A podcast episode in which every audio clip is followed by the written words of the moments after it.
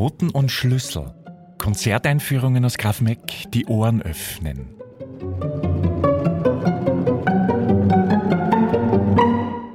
Heute mit Alexander Moore.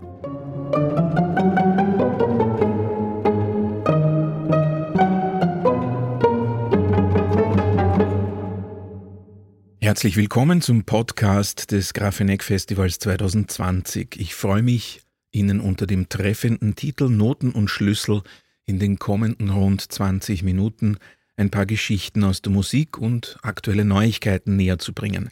Es geht heute in erster Linie um die feierliche Festivaleröffnung in Grafeneck am 14. August, natürlich mit ein paar Hörbeispielen und einem Blick hinter die Kulissen, Gerade dieser Blick hinter die Kulissen ist in diesen herausfordernden Zeiten vielleicht besonders interessant. Zunächst die Protagonisten der Festivaleröffnung. Das Tonkünstlerorchester Niederösterreich, also das Orchestra in Residence in Grafeneck, Simon Höfele, Trompete, Emanuel Tierk-Navorian, Violine, Harriet Kreich, Violoncello, Rudolf Buchbinder, Klavier und Dirigent und Constantia Gursi, Composer in Residence 2020 ebenso am Pult des Tonkünstlerorchesters. Eine ganze Reihe von Künstlerpersönlichkeiten treffen also hier zusammen am 14. August. Und was kann man in dieser Besetzung alles machen? Kurz ein Feuerwerk zünden. Das Programm. Ludwig van Beethoven, Ouvertüre zum Ballett Die Geschöpfe des Prometheus, Opus 43, dann die Uraufführung des Auftragswerks an die heurige Composer in Residence Constantia Gursi, Y, a Poem for Trumpet and Orchestra in Five Scenes. Und im zweiten Teil des Konzerts dann Ludwig van Beethovens Trippelkonzert für Klavier, Violine, Violoncello und Orchester, Opus 56. Bevor ich mich ganz dem Programm und den Künstlern widme, aber ein anderes Thema – Paul Watzlawick hat den berühmten Satz gesagt, man kann nicht nicht kommunizieren, abgewandelt für die Gegenwart, man kann nicht nicht über Corona sprechen. Besonders dann nicht, wenn gerade das Zusammenkommen von vielen Menschen an einem Ort in den vergangenen Monaten das kritische Thema Nummer eins war und nach allem Anschein noch einige Zeit auch bleiben wird.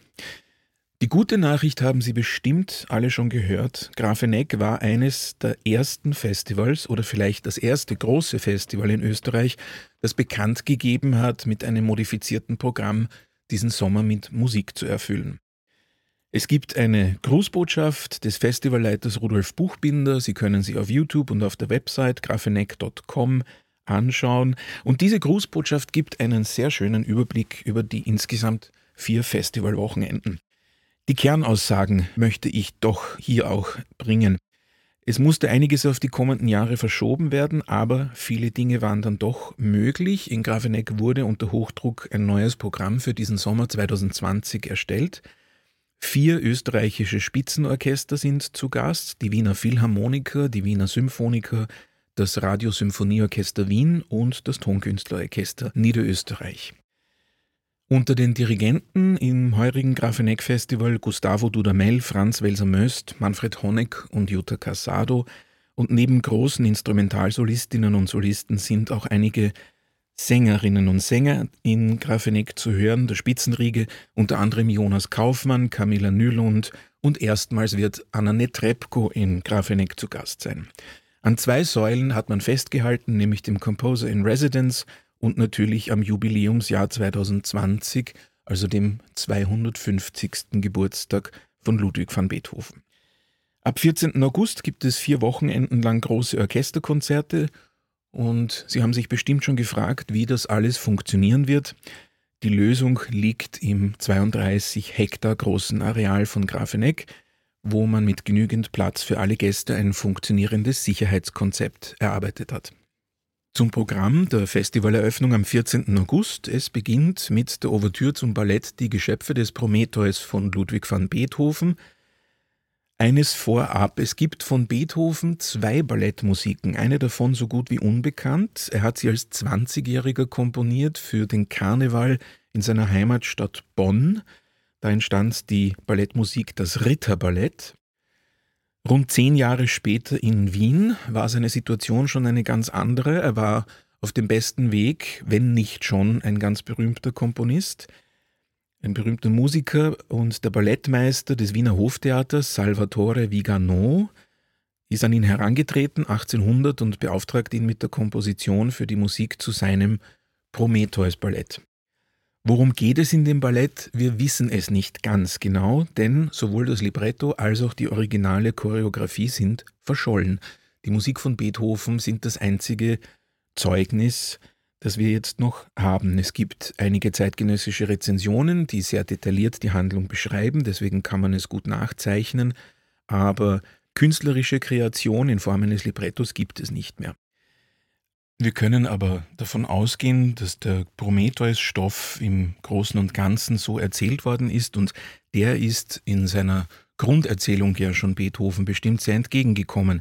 Prometheus ist in der griechischen Mythologie ein Titan und er begehrt gegen die Anordnung der Götter auf und bringt den Menschen das Feuer, also ein Symbol für Wissen, für Macht, für Können, für technische Fertigkeiten, für Weiterentwicklung und Prometheus wird dafür bestraft. Es ist also die Geschichte der Auflehnung eines Einzelnen zum Wohl der Menschen gegen ein Herrschaftssystem. Das ist das Beethoven-Thema, wie wir es auch im übertragenen Sinn ohne Worte aus vielen Symphonien kennen und natürlich ganz besonders aus seiner einzigen Oper Fidelio. Aber hören wir kurz in die letzten Takte hinein aus dieser Ouvertüre zu den Geschöpfen des Prometheus.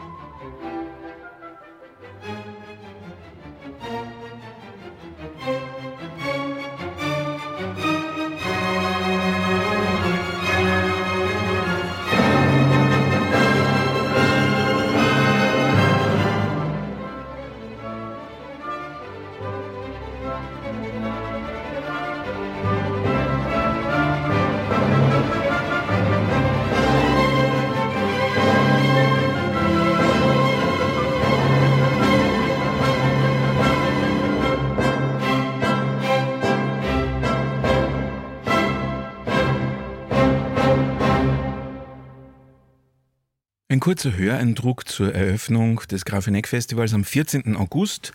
Die letzten Takte aus der Ouvertüre zu Beethovens Ballettmusik Die Geschöpfe des Prometheus, Opus 43.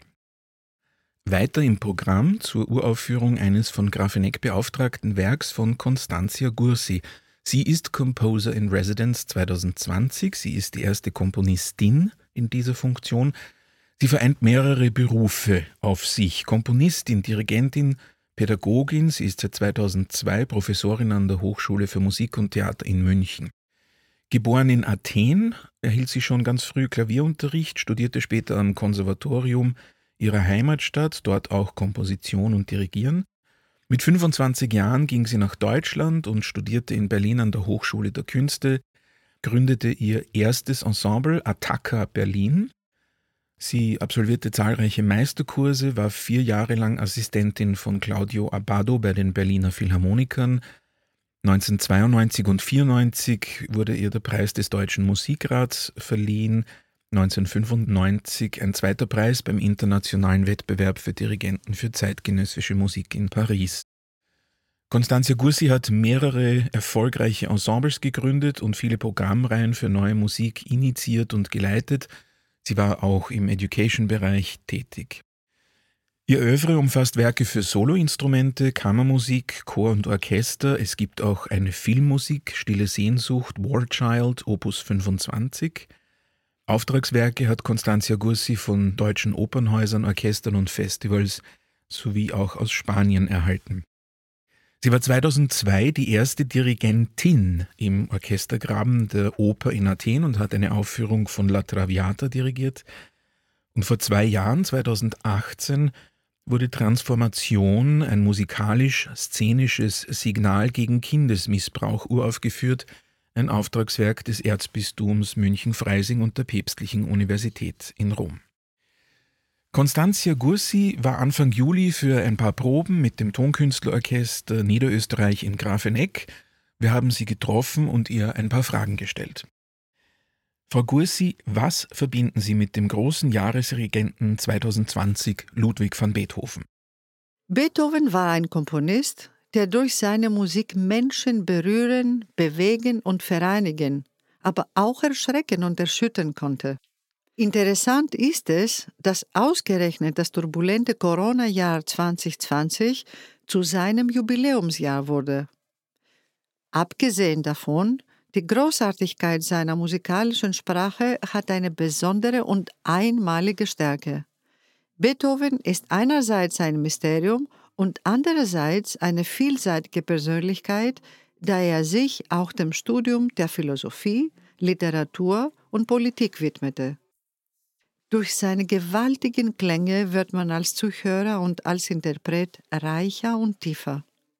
Jeder bewundert ihn und erkennt seine Größe. Mit Beethoven verbindet mich das Auffühlen, das soziale Bewusstsein, die Neugier. Wie denken Sie, würde Beethoven als Mensch und Künstler auf die heutige Zeit reagieren? Wenn Beethoven plötzlich im Jetzt aufwachen würde, wäre er in einem Zimmer mit Klavier und würde die Arbeit an der Zehnten beginnen. Am Ende des zweiten Satzes würde ihm auffallen, dass er einen Zeitsprung erlebt hat und ins Freie gehen, um zu sehen, wo er sich überhaupt befindet. Vor lauter Verwirrung würde er zurückkehren in sein Komponierzimmer, die Symphonien mit nur zwei Sätzen belassen und eine musikalische Dichtung in einem Satz über den Menschen schreiben. Die Komposition würde schreck und besonderes klingen.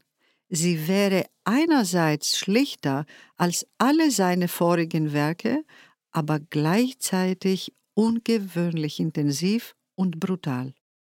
Und wie reagieren Sie auf die heutige Zeit als Mensch und Künstlerin? Es gibt viele unterschiedliche Themen, die mich bewegen und motivieren. Seit einigen Monaten sind es vor allem die Geschehnisse um die Corona-Krise, die zu verstärkten Beschäftigung mit dem Inneren, den Gedanken und Gefühlen geführt haben.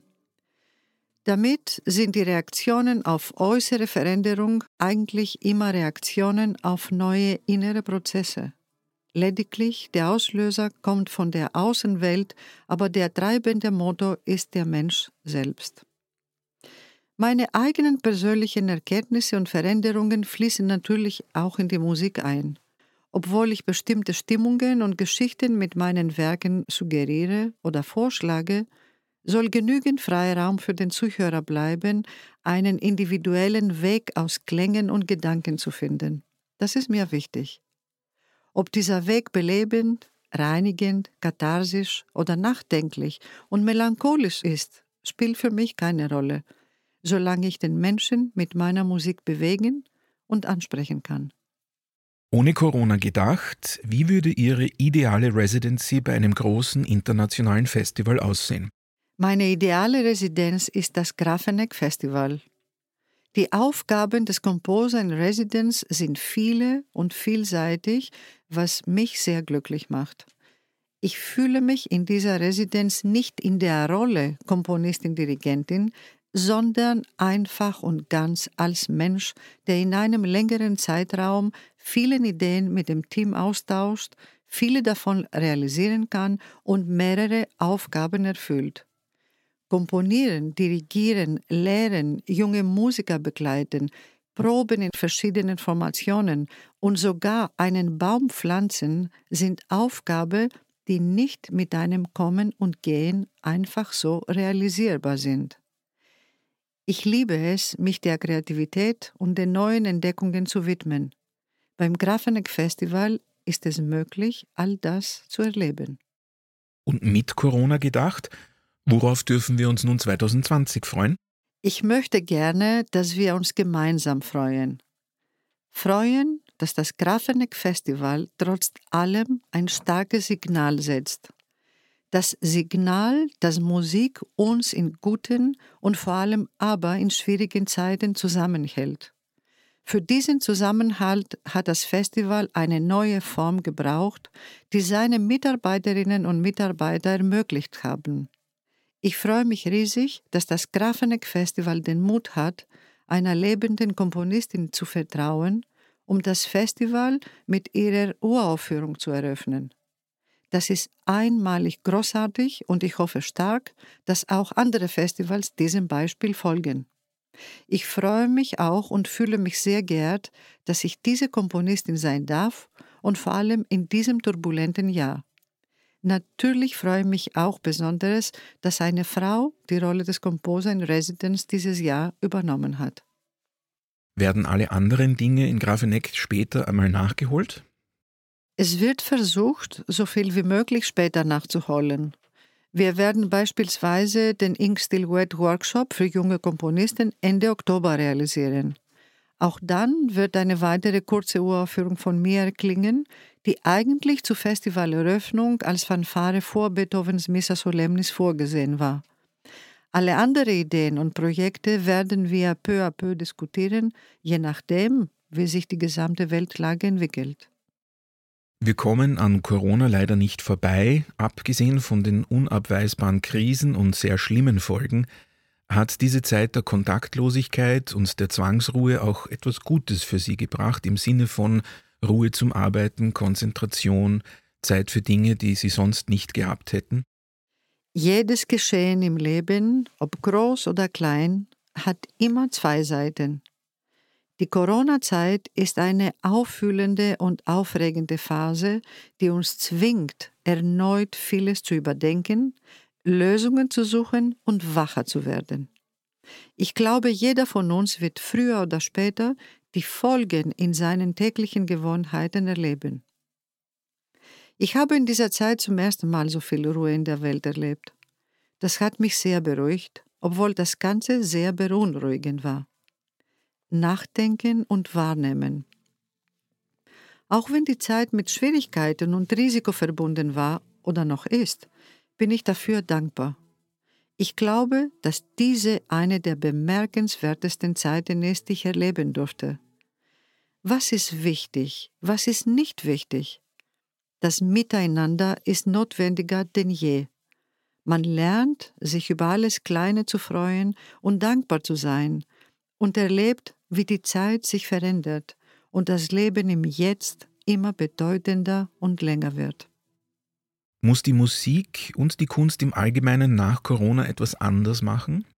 Ich denke, dass wir erst einmal mit dem Müssen aufhören sollten. Wir sind voll von Aufgaben, die wir erledigen müssen.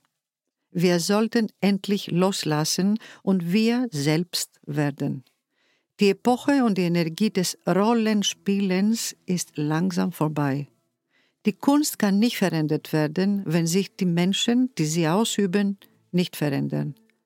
Wir alle brauchen ehrliche, authentische Messages, um uns auszutauschen, um vom kurzen Leben, was wir erfahren, und es weiterzugeben. Es geht nicht um uns und unser Ego. Es geht darum, bewusst ein Teil von etwas Größerem, ein Teil des Universums zu werden. Genau das auszudrücken, braucht man die Kunst mehr als zuvor, und sie soll uns daran erinnern. Qualität, Werte, Ethos. Dafür ist der Mensch gemacht, um das Schöne zu finden und es aufzubewahren. Und zum Abschluss, was möchten Sie dem Publikum in Grafeneck auf dem Weg durch diesen besonderen Sommer mitgeben? Wir alle sind Publikum und wir alle gemeinsam sollen darauf achten, dass wir respektvoller miteinander als vor Corona umzugehen, die Schönheit mehr und bewusster in unser Leben zu bringen und dankbarer zu sein für das, was es ist und nicht für das, was es sein könnte oder sollte. Wir haben eigentlich alle die gleiche Aufgabe, auf unsere Erde aufzupassen um unseren Kindern die Chance zum Leben zu geben. Ein bisschen Musik von Constantia Gursi soll auch Platz haben im Podcast. Ich habe mich entschieden für eines der Klavierstücke Opus 24, die Nummer 3.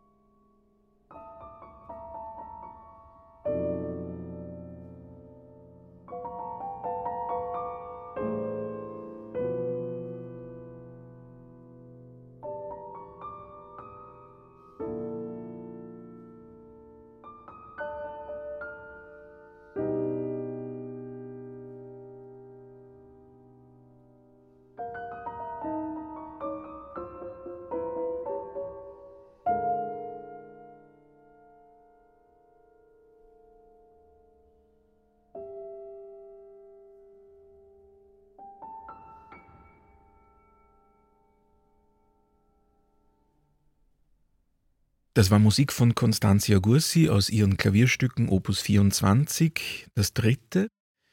Die heurige Composer in Residence Constantia Gursi hat für das Festival in Grafenegg das Stück Y komponiert. Y, a poem for trumpet and orchestra in five scenes. Solist wird der deutsche Trompeter Simon Höfele sein. Er wird in diesem Jahr 26 Jahre alt und ist einer der erfolgreichsten Trompeter der jungen Generation. Er ist unter anderem bei BBC Radio 3 The New Generation Artist, ein Rising Star der Echo European Concert Hall Organization, ein Künstler in der Reihe Junge Wilde im Konzerthaus Dortmund. Die Orchester, mit denen er bereits konzertiert hat, können sich mehr als sehen lassen. Das Konzertgebau Orchestra, das BBC Philharmonic, das BBC National Orchestra of Wales, Shanghai Philharmonic, Berner Symphonieorchester und eine Vielzahl von renommierten deutschen Orchestern. Mit größter Begeisterung spielt Simon Höfele viel zeitgenössische Musik. Er hat viele Werke uraufgeführt, einige davon sind auch ihm gewidmet. Man darf sich also auf seinen Auftritt in Grafeneck sehr freuen, wenn er das Auftragswerk von Constantia Gursi uraufführt am 14. August. Und zu guter Letzt zu Beethovens Trippelkonzert, mit dem das Festivaleröffnungskonzert beschlossen wird. Konzerte für mehrere Soloinstrumente waren im Barock ja noch gang und gäbe, in der Klassik immer noch sehr häufig. Dort kennen wir das als Sinfonia Concertante, zum Beispiel von Mozart. Und im 19. Jahrhundert sind die Konzerte für mehrere Soloinstrumente ja dann schon eine Seltenheit. Warum? Die Gattungen wurden mehr und mehr normiert, man hat sich auch spezialisiert, diese Entwicklung wurde ironischerweise unter anderem von Beethoven besonders vorangetrieben. Der Typus des Solistenkonzerts, der Fokus auf einen Künstler wurde wichtiger. Und besonders interessant ist, dass Beethoven 1804 auf diese alte Form zurückgreift. Er komponiert ein von ihm so benanntes Grand Concerto Concertant. Er wählt also ganz bewusst eine Bezeichnung, die ein bisschen offen lässt, ob es sich jetzt hier um nur ein Instrumentalkonzert oder vielleicht doch auch eine sinfonische Form handelt. Er wählt die Besetzung Klavier, Violine und Violoncello, also das klassische Streichtrio, das zu dieser Zeit ja auch schon längst etabliert ist. Das Trippelkonzert Opus 56 entsteht zur gleichen Zeit wie unter anderem die Waldstein-Sonate, die Sonate Appassionata, das Rasumowski-Streichquartett und das Klavierkonzert Nummer 4 Opus 58. Die Urführung hat vermutlich im Gewandhaus Leipzig am 18. Februar 1808 stattgefunden. Sowohl bei der Uraufführung als auch bei der Erstaufführung in Wien wurde das Werk vom Publikum als auch den Kritikern sehr zurückhaltend aufgenommen. Die Kernaussage der Rezensenten war in beiden Städten gleich, das Stück zu überladen, zu üppig für den damaligen Zeitgeist. Gewidmet hat Beethoven das Werk dem Fürsten Franz Josef Maximilian von Lobkowitz, Gründungsmitglied der Gesellschaft der Musikfreunde in Wien und einer der wichtigsten Gönner von Beethoven. Beethoven hat ihm ja auch seine Streichquartette Opus 18 und nicht weniger als drei Symphonien, nämlich die Eroica, die fünfte und die Pastorale gewidmet. Und im Palais Lobkowitz durfte Beethoven mit dem Privatorchester von Lobkowitz Konzerte veranstalten, unter anderem auch die Uraufführung der Eroica. In Grafeneck am 14. August wird das Trippelkonzert Opus 56 gespielt von Festivalleiter Rudolf Buchbinder am Klavier, Emanuel Tjerknavorian Violine, Harriet Kreich Violoncello, also ein Beethoven-Experte schlechthin mit zwei Vertretern der ganz jungen Generation. Nachwuchskünstler kann man bei den glänzend verlaufenden Karrieren von Emanuel Tjerknavorian und Harriet Kreich eigentlich nicht mehr sagen. Zum Abschluss noch ein paar Takte Musik, nämlich aus dem dritten Satz Rondo alla Polacca des Trippelkonzerts von Ludwig van Beethoven.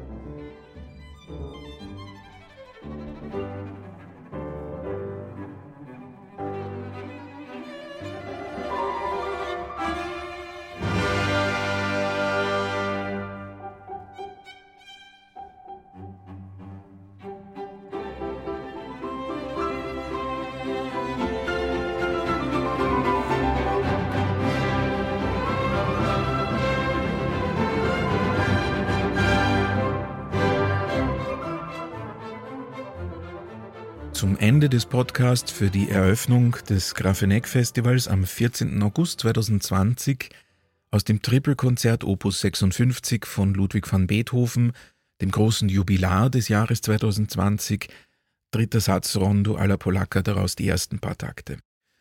Ich bedanke mich vielmals bei Ihnen fürs Zuhören. Ich hoffe, es war etwas Interessantes für Sie dabei. Ich möchte auch unbedingt Philipp Pfeffer für die technische Unterstützung beim Podcasten machen. Danke sagen und vor allem wünsche ich Ihnen viel Freude beim heurigen Grafeneck Festival.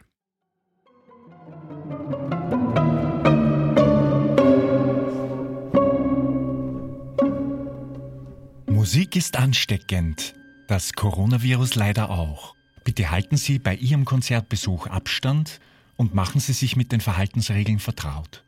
Alle Informationen rund um Ihren Aufenthalt in Grafeneck finden Sie auf unserer Website grafeneck.com. Das Team der Grafmeck Kulturbetriebsgesellschaft wünscht Ihnen ein schönes Konzert.